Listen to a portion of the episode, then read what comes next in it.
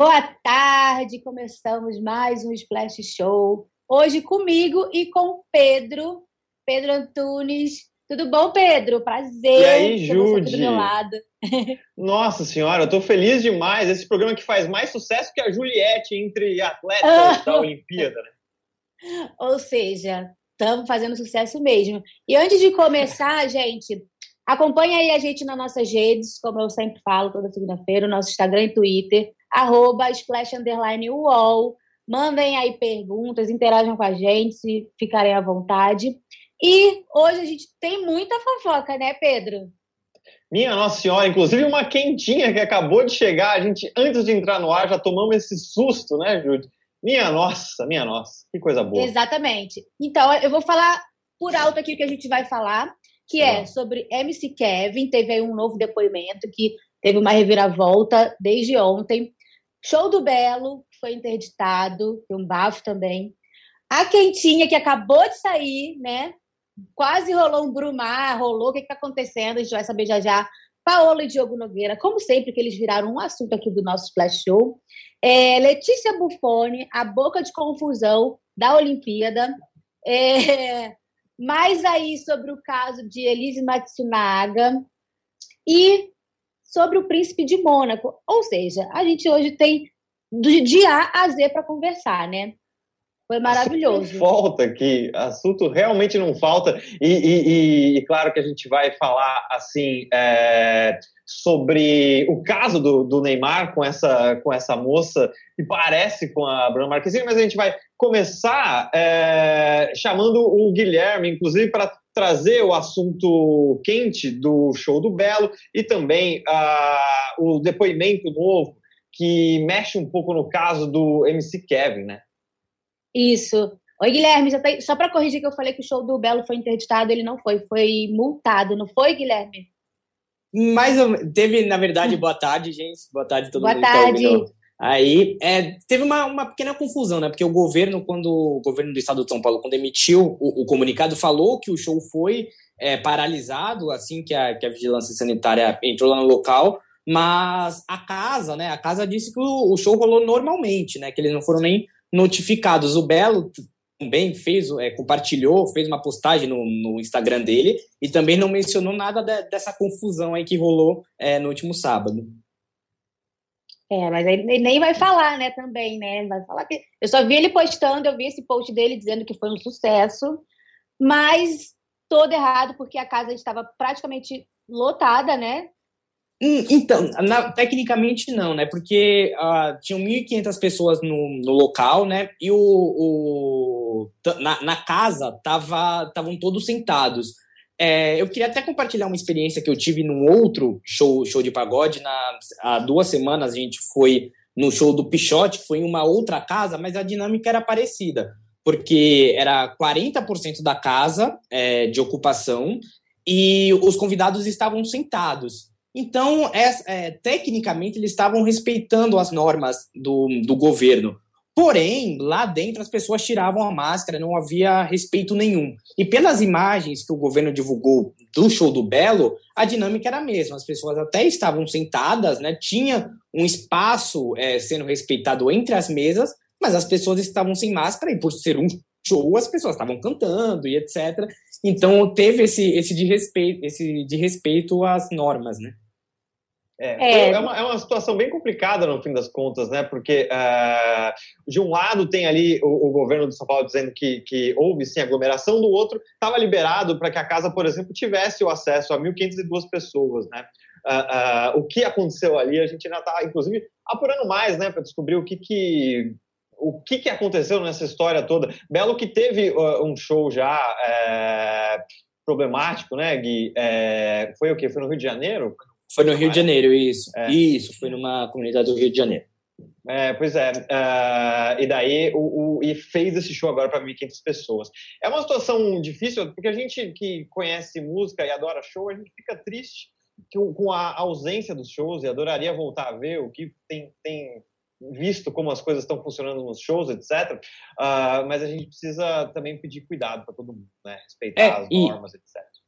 e Jude, Pedro, é, o interessante é que o governo de São Paulo, para o meio final de agosto, vai liberar 100% da ocupação. Então, assim, é, é um, bom, um bom teste, uma boa prévia do que a gente vai ver por aí, né? Infelizmente. A gente tem, vai ter que achar uma maneira de voltar, porque é algo que foi delimitado já, mas voltar com o mínimo de segurança, né?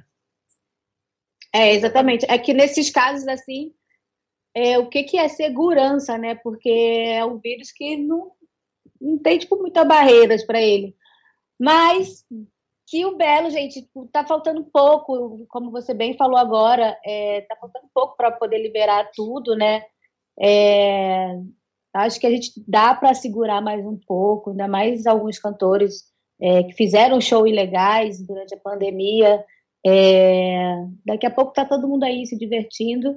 E vamos ver, né, se a gente vai conseguir participar dessa aglomeração liberada, legalizada. Vamos ver como é que vai ser daqui para frente. Vamos ver. Exatamente.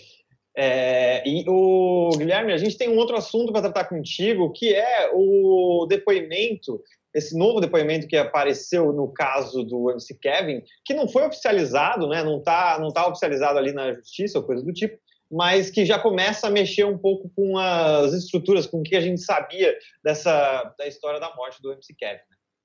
Exatamente, exatamente, gente. É, recapitulando, né, o caso do MC Kevin, é, ele foi, é, a polícia encerrou o inquérito como um acidente.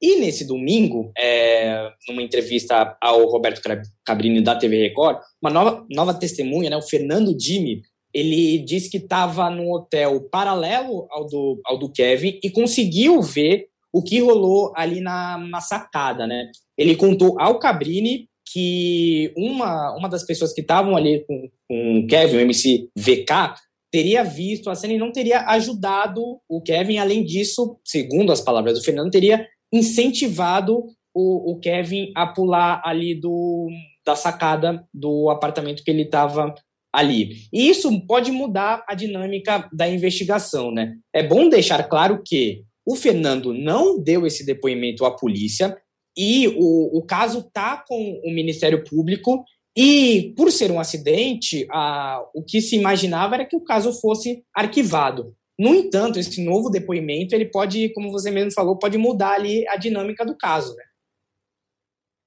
Exatamente. É, e é... como é que o pai dos, do, os pais do MC Kevin reagiram com isso, os amigos? Porque eu vi que teve então... uma agitação nas redes ontem, né?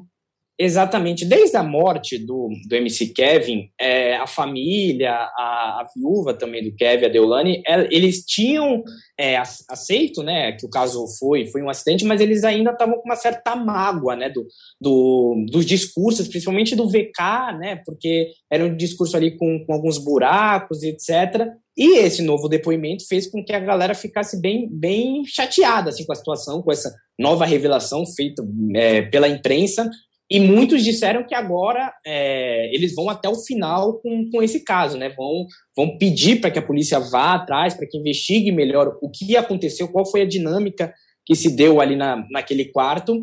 E tanto os pais, o Kevin, quanto a, a Deolane fizeram esse depoimento, depoimento. Inclusive, a Deolane é, sugeriu que não foi um acidente, que foi um homicídio, que teve omissão de socorro ali naquela dinâmica, o, o que mudaria totalmente né, o, esse caso. E alguns amigos artistas é, é, do, do, Kevin também foram às redes, também é, mencionaram que, que, inclusive o MC Brinquedo, que era bem próximo do Kevin, disse que o amigo foi morto. Então, assim, é, é algo que, que deve mexer com essa, com essa história que estava, entre aspas, solucionada, né? A gente acreditava que era um acidente, mas esse novo depoimento pode, pode mudar os rumos da investigação.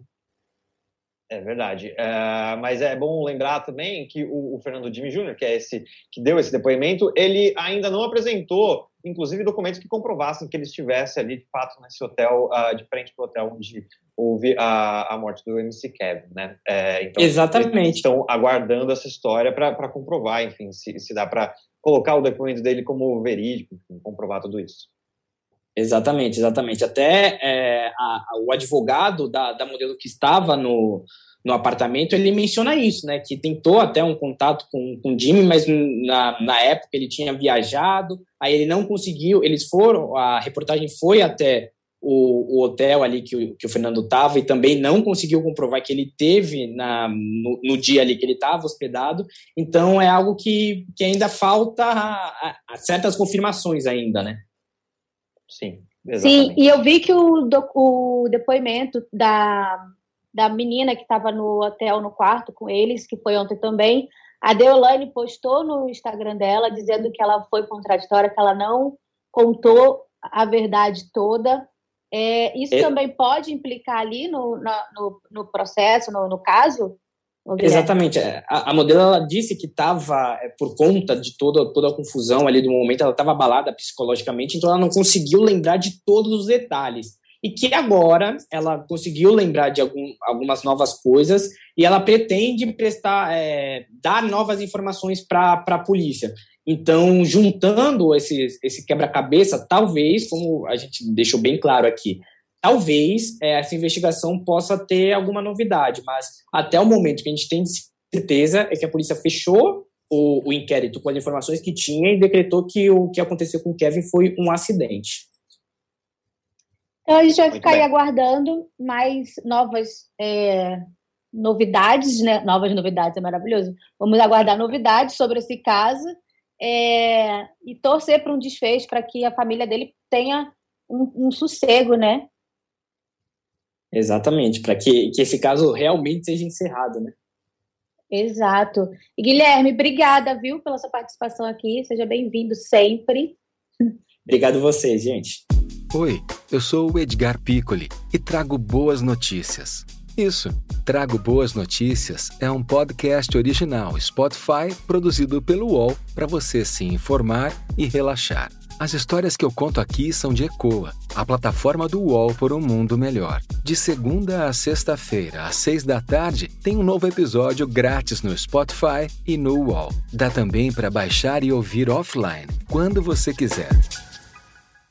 Ô, Judy, vamos falar sobre Oi. esse susto que a gente tomou antes da, de entrar no ar, o Brumar, será que volta, será que não volta? Exatamente. Vamos, vamos explicar o que está acontecendo, que o Twitter está on fire aqui. Exatamente. Uh, Meu coração quase parou aqui. Falei, gente, eu não acredito que a gente vai ganhar essa notícia assim de segunda-feira, em pleno Splash Show, vamos dar essa, essa, esse furo. Mas. Furo de reportagem. Parece, é, parece que houve aí uma confusão, mas também assim não era para menos, né? Porque a, a menina se chama Bru, Bruna, né? E ela é parecida com a Bruna Marquezine. Mas explica aí, Pedro, melhor. Vamos lá, acabou de sair uh, uma, uma notícia, inclusive no Daily Mail, que é um tabloide britânico, sobre o Neymar ter passado essa, essa segunda-feira em Ibiza, num, numa festa, num, num, num, navio, num iate, uh, com uma morena que parece muito, é, essa morena misteriosa, que parece muito com a Bruna Marquezine. E Daí a internet viu essas fotos e falou Brumar, Brumar, Brumar, porque a gente, eu acho que todo mundo tem saudade desse casal, né? Uh, e, mas não é assim, né? A verdade é que, embora essa moça, uh, já encontraram inclusive o perfil dela nas redes sociais, ela, a gente ainda tem que descobrir mais a respeito dela, mas ela se chama Bruna também, mas não é a Bruna Marquezine que estava ali com o Neymar, nesse. Exato, nesse e a gente também dia. não tem muita informação dessa Bruna, né? A gente só sabe que o nome dela é Bruna Biancardi. É... A gente não, não sabe o que ela faz direito. Ela é de São Paulo, que está no Instagram dela. Está aproveitando aí no iate com o Neymar. Tem uma semelhança com Bruna Marquezine, mas será que o, será que o Neymar falou assim: ah, agora eu vou ficar com a Bruna já para economizar no chip? Já tem assim, o Bruna. já tem a hashtag, né? A hashtag Exato. já está pronta. Ele Vai aproveita e. Um pouco. aproveita e sobe a hashtag de novo, sabe? É, analistas de redes sociais devem, devem aprovar esse, esse, esse reciclamento aí de, de hashtags. Eu acho, vale, vale super a pena. E agora, Pedro, a gente falando de confusão, de casal, tem aí é, Yasmin Brunet Letícia Bufone, o que está acontecendo? E, assim, eu tô amando a, a Letícia Bufone botando fogo. Eu chamo ela de boca de confusão, porque, assim, ela trouxe para a gente nessa Olimpíada, ela serviu fofoca, entretenimento, competição, é, torcida, ela, ela deu tudo para a gente. O que a gente queria. Assim, no esporte, a gente menos esperava que fosse dar uma confusão, que é o skate. Pois é, e de repente o skate é, é, trouxe medalha pra gente, com a fadinha, inclusive, mas também trouxe essa, essa boa dose de confusões. A Letícia Buffoni tem se, se mostrado uma grande entertainer, além de uma ótima skatista, enfim. Uh, uh, e essa confusão toda aconteceu porque ela compartilhou uh, esse meme, uma brincadeira com a comemoração do Bruno Fratos, que é nadador do Brasil e ganhou ali a sua medalha nos 50 metros livre, uh, dando um beijaço na, na, esposa, né? E daí ela, a Letícia Buffoni colocou na legenda, imagine a Yasmin e o Medina vendo isso, porque na história do, da, da, do Medina em Tóquio, ele não pôde ir com a Yasmin Brunet, Uh, que não era parte do staff, rolou toda essa polêmica, o que aconteceria com Medina sem a Yasmin ao lado, Uh, e daí a Letícia fez aí essa, publicou isso, colocou ali um emoji brincando, daí todo mundo fez ali uma grande festa, com, porque é, com histórias de que se a, a, Letícia talvez tenha ficado com Medina, e agora ela tá sacaneando Medina com a sua atual namorada, uh, e ela tava só dizendo que, gente, a zoeira never ends, afinal a zoeira de fato never ends, né, Exatamente, eu vi que a, que a Yasmin chamou a, a Letícia de biscoiteira, o Medina também chamou ela de biscoiteira. Ou seja, a gata conseguiu perturbar, sabe? Ela, ela entrou na mente dos dois e ela tá bagunçando tudo. Porque. E ela tá na zoação, né? Eu tô amando, porque ela não tá nem ligando. E os outros lá. E aí. Pois ela é, não tá nem aí, ela quer tá confusão. certo. É, eu sou zoeira mesmo, disse a Letícia, e pode continuar que de zoeira a gente gosta. Exatamente, está rendendo assunto aqui para gente, então Letícia continua, que eu, que eu tô amando. E temos também outra notícia de casal, né? Que é... Pois é, aproveitando aqui todo o, o já que a gente está falando de cas, casais, agora vamos para um casalzão que a gente gosta e que esquentou ali as redes sociais ah, rapidamente, porque o Diogo Nogueira e a Paola, bom, o Diogo postou uma foto do peito dele com a mão da. Eu achei da maravilhoso. Uma foto bem quente e, e, e, e, todo mundo adorou. E ele com a legenda. Sextou, isso já, já começou a mexer com a gente na sexta-feira. Eu não cestei tão bem quanto eles, aparentemente, que é uma pena. Mas a grande, a grande história foi a, uma entrevista que a Paula Oliveira deu para o jornal o Globo, é, também publicada no fim de semana, em que ela diz algo como ele tem uma luz enorme, poderosa e potente. É uma sorte poder estar do lado de uma pessoa que, enfim, daí continua a aspa, mas assim, o que a internet ficou se perguntando é: é a luz que chama agora? que luz é essa, Paola? Sabe, dá o caminho das pedras para a gente saber também que luz é essa. Você ficou é tão isso. encantada por essa luz. Casalzão. Gigantesca. Casalzão. Casalzão maravilhoso. E eu amo que eles estão dando sempre notícia, estão rendendo sempre notícia aí pra gente. Eu confesso que eu fiquei na sexta-feira uns 40 minutos lá nos comentários dessa foto aí, que eu achei maravilhoso. E os comentários são melhores ainda. Ou seja, também estão aí servindo muito entretenimento pra gente, né? Muito obrigado aí, Diogo e Paola. É, Para encerrar esse, esse pequeno bloco, Judy, vamos, vamos, vamos lembrar também um baita de um furo de Wall Splash muito legal a respeito da história do cabeleireiro da Elise Matsunaga. Uh, porque a gente tem ali uma, uma matéria, está inclusive na Home do Wall, uh, do nosso repórter Felipe Pinheiro, sobre, que descobriu qual foi o cabeleireiro, que a Elisa Matsunaga uh, aparece ali no, no, no, documentário da Netflix, na série documental da Netflix, ela fazendo cabelo num dia de princesa, e ele foi atrás desse, de descobrir aonde era esse esse cabeleireiro, e ele inclusive mandou um videozinho aqui para contar pra gente um pouquinho sobre os bastidores, essa história toda. Olha! Temos de BT? Oi, pessoal do All News, tudo bem? Bom, hoje eu vim aqui comentar um pouquinho com vocês sobre como que foi a apuração da matéria do cabeleireiro que aparece fazendo o cabelo da Elise Matsunaga no documentário da Netflix. É uma cena muito rápida, né? É uma cena que aparece no segundo episódio do documentário. O episódio se chama Uma Vida de Princesa. E realmente a Elise teve um dia de princesa ali no salão. E é uma cena de aproximadamente 7 segundos. E eu fiquei muito curioso quando eu vi essa cena, porque é a Elise num local público, né? Um salão de beleza e perguntando para várias pessoas onde que tinha sido, onde que ela tinha feito o cabelo, onde que era aquele salão, eu consegui chegar nessa informação de que é um salão que fica num shopping em São José dos Campos. E pelo salão de beleza eu consegui chegar no cabeleireiro, que nem trabalha mais lá. Porque, para quem não sabe, esse documentário já está sendo produzido pela Netflix há um tempo, né? Há uns dois anos, mais ou menos. A cena do cabeleireiro foi gravada em 2019, dentro desse salão, né? É, e aí eu, eu consegui conversar com ele, né? O nome do cabeleireiro é Marcelo Ferreira, e ele me conta várias curiosidades interessantíssimas, como, por exemplo, que a Elise pagou pelo serviço, né? Ela não, ele não recebeu o cachê da Netflix, ele só recebeu o pagamento feito pela Elise mesmo, que, pelo que ele se recorda, foi de 120 reais. É, e muitas outras curiosidades, como o que ele fez no cabelo dela, todos os detalhes dessa matéria vocês conferem em Splash no UOL.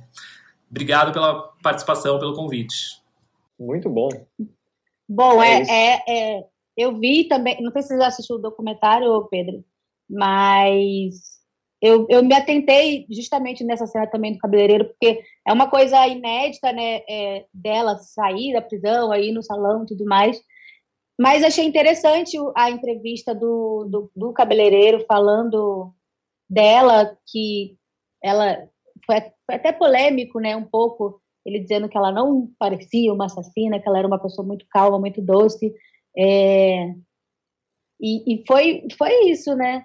É uma, é uma história interessante e é a e é a sacada do repórter, assim, né? De ver, de, é uma cena de poucos segundos e ele foi lá atrás e conseguiu descobrir aonde estava, aonde foi feito isso. Uh, e o depoimento do, do cabeleireiro, essa foto aí que a gente está vendo agora, dela lendo uma revista, eles conversaram rapidamente ali sobre, sobre o cabelo, uh, o que, que ela queria fazer ali e tal. E ela teve ali seu dia de princesa e a gente conta com o Splash, uma bela reportagem. Muito bom mesmo.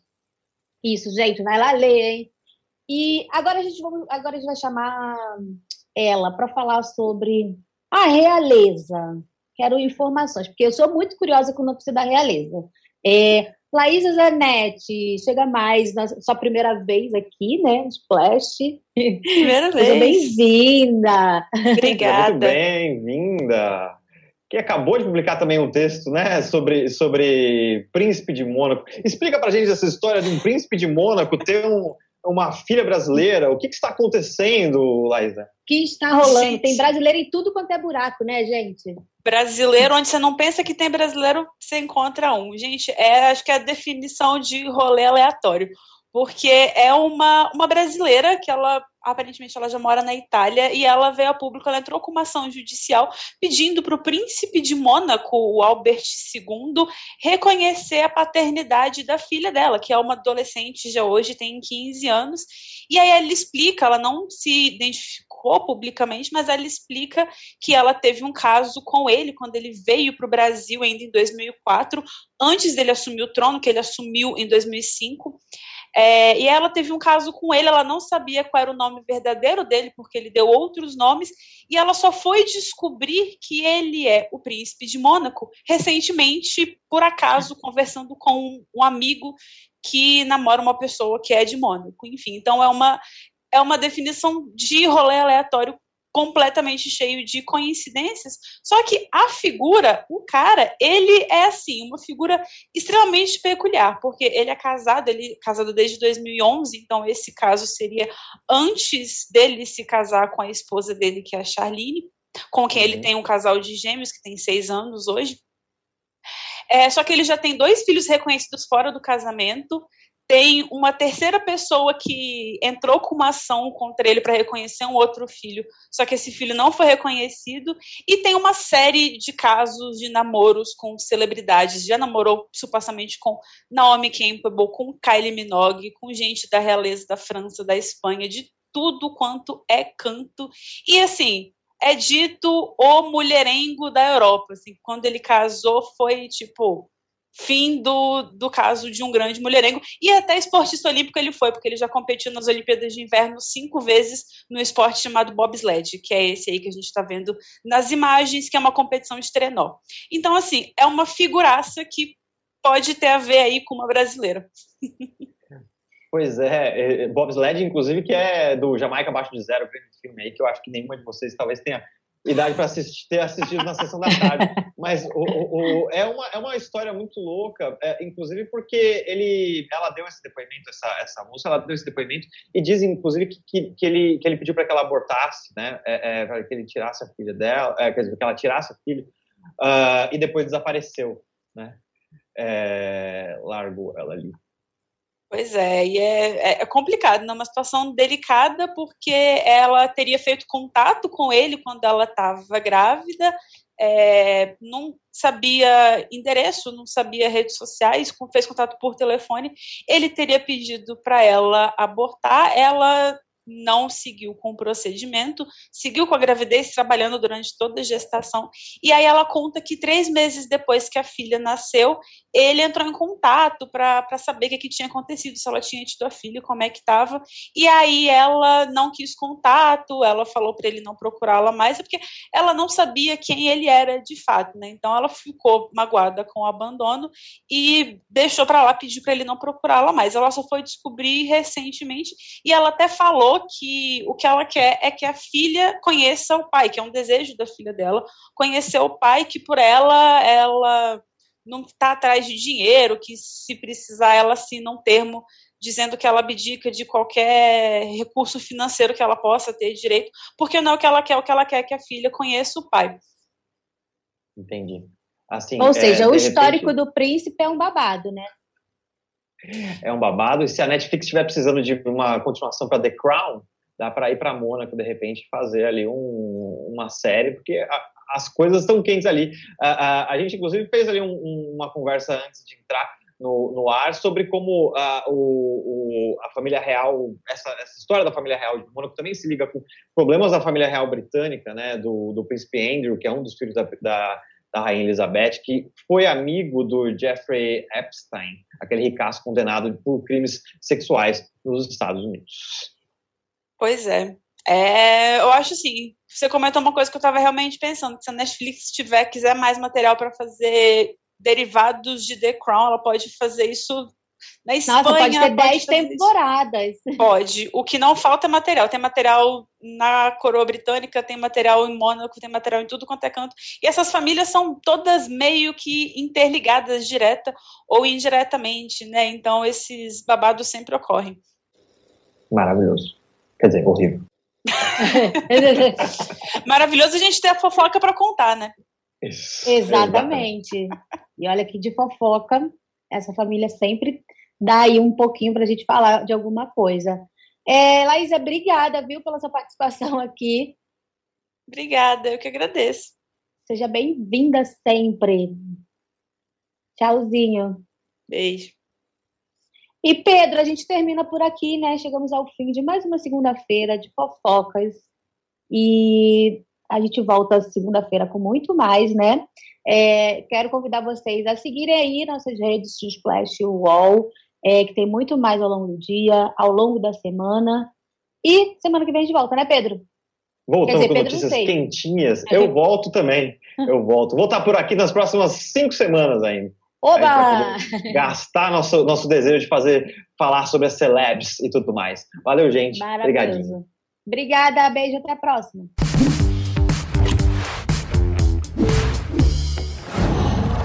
Uau.